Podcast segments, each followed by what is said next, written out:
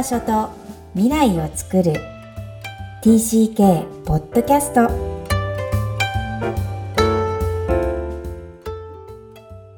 皆さん TCK ポッドキャストへようこそナビゲーターのまいこですみきこさんよろしくお願いしますこんにちは。大家好。Hi everyone. クラスのみきこです。本日はニューヨーク在住まいこさんとお届けする TCK ポッドキャスト。今日のオープニングトークはバースデーパーティーです。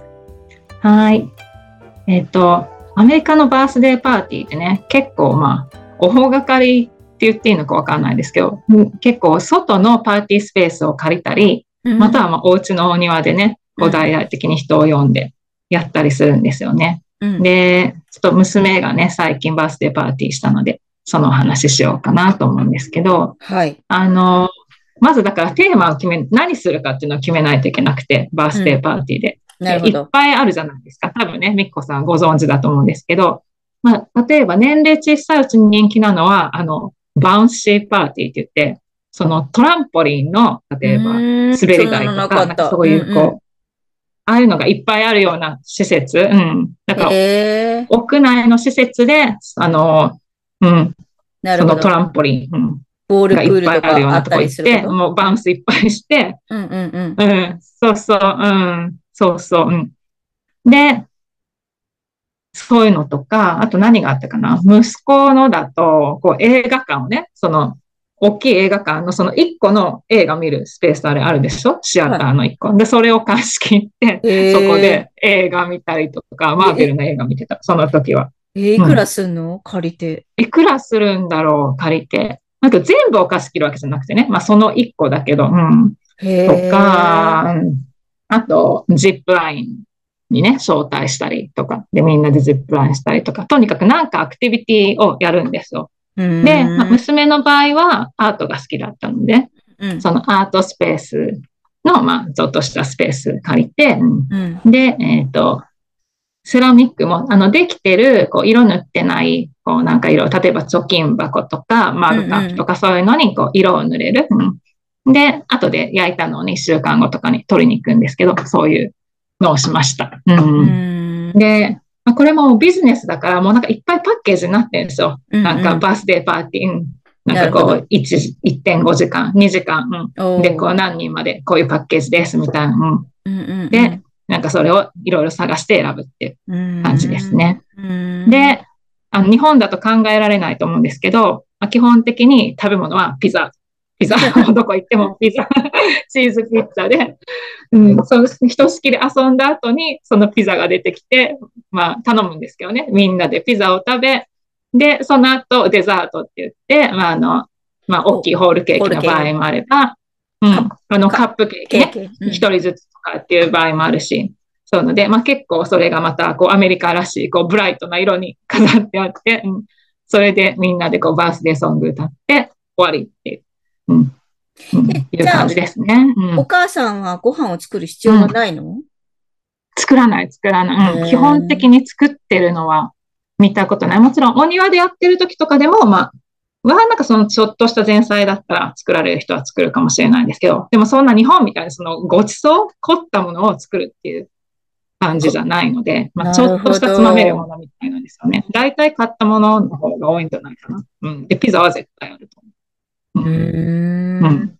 うんうん。そんないろいろ日本のお誕生日会みたいに、これも作って、あれも作ってとかないですよ。もう。うんあの、日本のお外でやるのだと大体ピザドーンって感じ。あの、少なくなってきちゃった。やっぱり。あ、お誕生日会が。自体が。そう。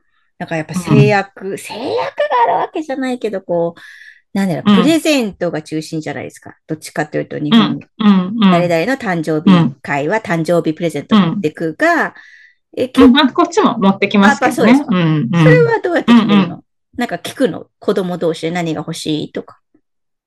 子供同士で、うん、聞いてる。うん。で、小さいうちはお母さんに聞いたりとか、何が好きとか、うん。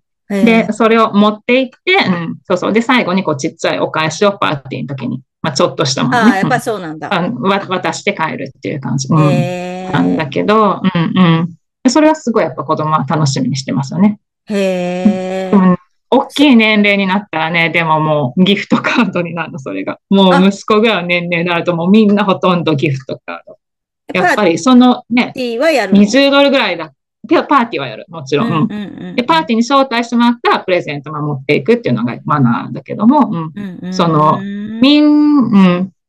大体こう、だからギフトカードね、多分20ドルとか25ドルぐらいだと思うんですけど、一人。それだと多分もう買えるものが年齢上がるとなくなってくるでしょそんな欲しいものが。確かに。だから、だからみんなもうギフトカードになっていきますね。年齢上がると。う。うんんうん。えー、じゃあなんか素朴に私が小さい時にむちゃむちゃ楽しみだったのは、お家でやるパーティーよりも、学校にクラスメイト全員にカップケーキを持っていく習慣があったの。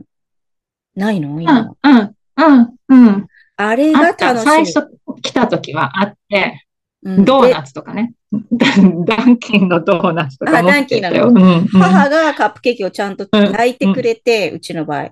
で、その上にデコレーションを一人ずつ違えて、で、うん私はあなたにこれをあげたいのっていうのを一人ずつの机にこうやって置いてある。うん、うん、うん、それを未だに覚えてます。、もそれはね、で、嫌いな日本人の男の子がいて、こうもあ私るかも。うん。でその子に置きに行くのが嫌だったことすら覚えてる。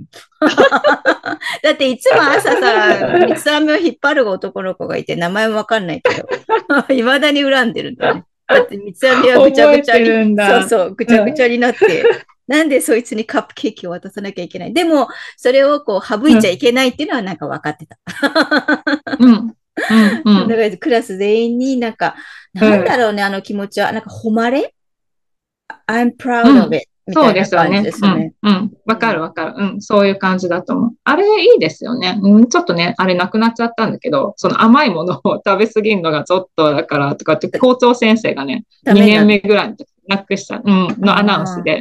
うん。だけど、お母さんがその時は行っていいっていうのは残っていて、うんなんか子供と一緒に本読んだりとか。で、なんかそれを子供もすごい、やっぱりこう、プラウドな感じで、うん。ね不思議な感情ですよね自。分が発表できる、うんうんうん日みたいな感じでやってましたね。んそうそうそうそう。なるほどね。うんまあ、40うん年経っても同じようにみんな子供たちは嬉しいんだなってほっとしました。うんはい。はい。では、今日のメインテーマに入りたいと思います。今日のテーマは、再安定期、トンネルの出口です。えっ、と、これは異文化移動の最後の段階ですね。新しい環境に身を落ち着けて、新しい土地も人もそのままを受け入れられるようになるという時期です。自分の新しい場所ができる感覚ですね。はい。異文化移動をされるすべての人が、えー家族と一緒にそんな感覚を体感してほしいなと願って、この番組を続けています。まあ、言うは優しい、行うは形だとはお察ししますが、新しい文化圏を体験するならば、その土地の習慣やあり方、えーそれを根本的に、感覚的に理解しながら生活したいもんですよね。すべて好きになる必要はないんですけど、あのー現地理解に到達しない限り、やっぱり自分の振る舞いだったり、その作法ですよね。そのし文化におけるお作法を分からずに、右往左往してしまうっていうことが多いと思います。うん。うん、舞子さんはニューヨークにこう、もう5年ですか ?6 年目になって、どっぷえっ、りと、4年経って5年目かな？5年目かうんうんえーとうん安定されて、あの、しっかり根付いているように生活されているように拝見しますが、うん。まあ、ニューヨークは落ち着いて、ニューヨークが永住ではないから、次の移動も来るわけですよね。そうすると、また、うん。あの、過渡期、移行期、立ち入り期なんか来て、えまたストレスを感じる世界がやってくるわけですが、この次の移動っていうのはどううん。感じてらっしゃいますか？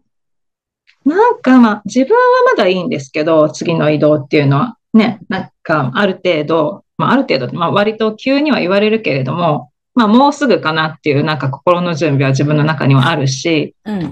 なんかそうですけど、で、まあ子供たちにもね、それを伝えるようにはしていますけど、まあもうすぐね、多分アメリカ終わりだからね、とか、こうね、心残りないように、こういろんなことしとこうね、とか話すけども、うん、やっぱり特に子供の年齢も上がってきてるので、来た時4歳と、うん、6 4歳と7歳か、うん、だった子供たちが今もう9歳と11歳っていうわけなので、やっぱりまあここでできてるお友達との関係とか、うん、そういうのがあるのでね、なんかやっぱ子供にとって、うん、かわいそうってそのね、哀れむ感じじゃないけど、うん、まあ残念なことがね、やっぱたくさんあるわけだから、それを思いますよね。うん、うん。で、娘になんかちょっとちらっと少し前に聞いたときに、今なんか、痛い順番でどういう感じなの国って聞いたら、まあアメリカが一番で、日本がその次で、まあで、それ以外の国が3番だ。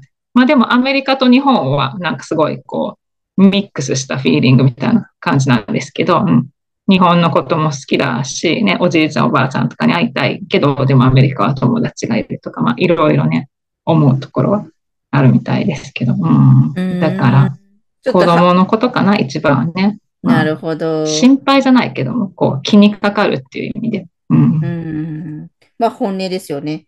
なんかちょっと話がずれちゃうけど、このお嬢さんがおっしゃったアメリカ、日本、それ以外。なんかさすがだな、移動を小さい時にしてる子はそれ以外も入るんだなっていうのはびっくりしました。えっ、と、うちの子なんて移動したことがほとんどないので、あの、考えられない。うん、一回振ってみたことがあるんですけど、ちょっとクラスでうまくいかなかった時に、どうする？アメリカ行く？とか言ってみたらね、目から鱗でなんでそんなこと言うの？って言ってましたから。あ、そうですか？うん、あの、想像できないみたい。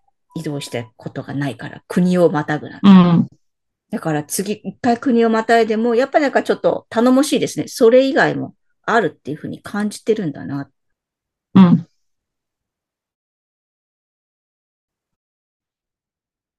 はい。えー、舞子さんの現在、お子さんにおける現在についても語っていただいたんですが、えー、残念ながらたった今、えー、Wi-Fi が落ちてしまいましたので、今日のまとめに入りたいと思います。最安定期トンネルの出口。必ずトンネルには出口があります。移動にはすべて得るものがあり、失うものがあります。TCK 体験は移動に伴う喪失に前向きに向き合うこと、えー、そして前向きに向き合う旅のようにも思えます。以前に負ったものが次にはないからです。そして当たり前でありながら悲しみを伴います。この喪失の繰り返しに蓋をするのではなく、心を開いてこのプロセスを受け入れることが移動文化、異文化移動の近道かと思います。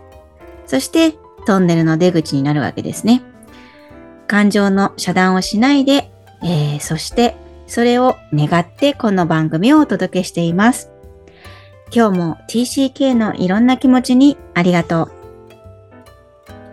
この番組ではお悩みや質問を受け付けています。